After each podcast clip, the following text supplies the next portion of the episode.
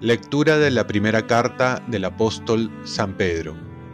Queridos hermanos, a los presbíteros de esa comunidad, yo, presbítero como ellos, testigo de los sufrimientos de Cristo y partícipe de la gloria que va a manifestarse, les exhorto, sean pastores del rebaño de Dios que tienen a su cargo, gobernándolo no a la fuerza, sino de buena gana, como Dios quiere no por sórdida ganancia, sino con generosidad, no como déspotas sobre la heredad de Dios, sino convirtiéndolos en modelo del rebaño.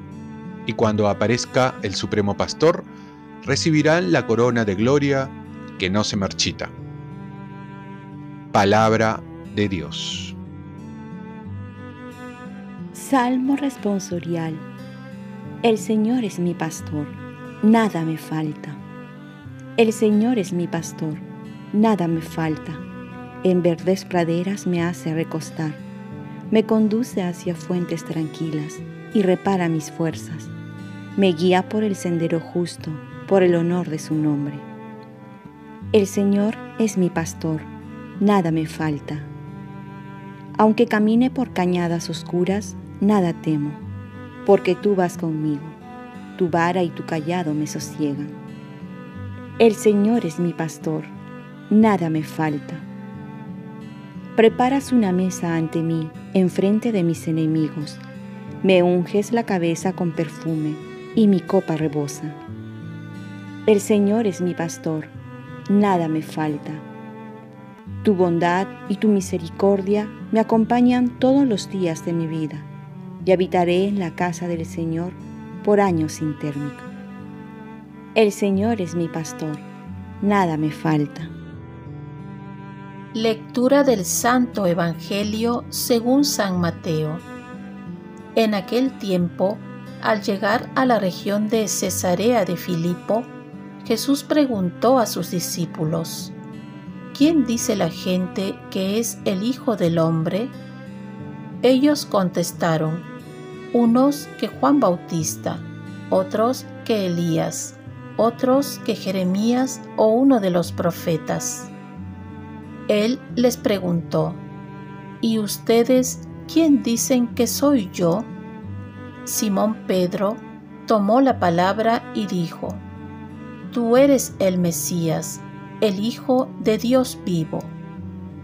Jesús le respondió, Dichoso tú, Simón, hijo de Jonás porque eso no te lo ha revelado nadie de carne y hueso, sino mi Padre que está en el cielo. Ahora te digo yo, tú eres Pedro, y sobre esta piedra edificaré mi iglesia, y el poder del infierno no la derrotará. Te daré las llaves del reino de los cielos. Lo que ates en la tierra quedará atado en el cielo, y lo que desates en la tierra quedará desatado en el cielo.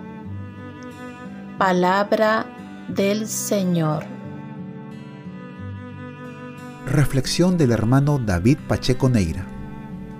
Pedro, ¿me amas? Apacienta mis ovejas.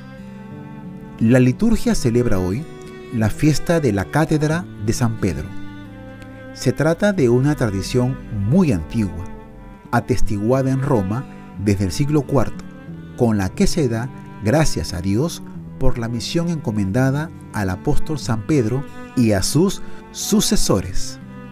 La cátedra literalmente es la sede fija del obispo, puesta en iglesia madre de una diócesis, y por ello se llama catedral, que es el símbolo de la autoridad del obispo y en particular del magisterio, es decir, de la enseñanza evangélica que en cuanto sucesor de los apóstoles está llamado a conservar y transmitir a la comunidad cristiana. En ese marco, las lecturas de hoy nos invitan a preguntarnos, ¿quién es Jesús para ti? Y es que la respuesta sincera a esta pregunta personal es la clave para responder generosamente al amor de Dios, para vivir realmente como hijos y como hermanos, para renovar nuestro compromiso con nuestro Señor. Y para ser buenos pastores del rebaño que Dios nos ha encomendado, como a San Pedro, que en la primera lectura nos pide que seamos pastores generosos, de buena voluntad. Para un autor, Jesús es la vida que no puede dejarse de vivir. Es el hombre que muestra al verdadero hombre, el Dios que buscamos y que nos busca. Es el amado que no puedo dejar de amar. Es la razón de ser para seguir siendo. El maestro de vida que da vida. ¿Quién es realmente Jesús para ti? Oremos. Virgen María, ayúdame a saber reconocer cada día quién es Jesús para mí.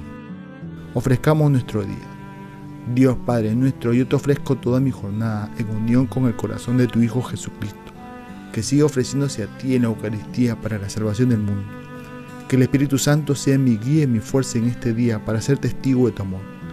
Con María, la Madre del Señor y de la Iglesia, te pido por las intenciones del Papa con San José Obrero te encomiendo mi trabajo y mis actividades de hoy, para que se haga en mí tu voluntad. Y la bendición de Dios Todopoderoso, Padre, Hijo y Espíritu Santo, descienda sobre ti. Cuenta con mis oraciones que yo cuento con las tuyas y que tengas un santo día.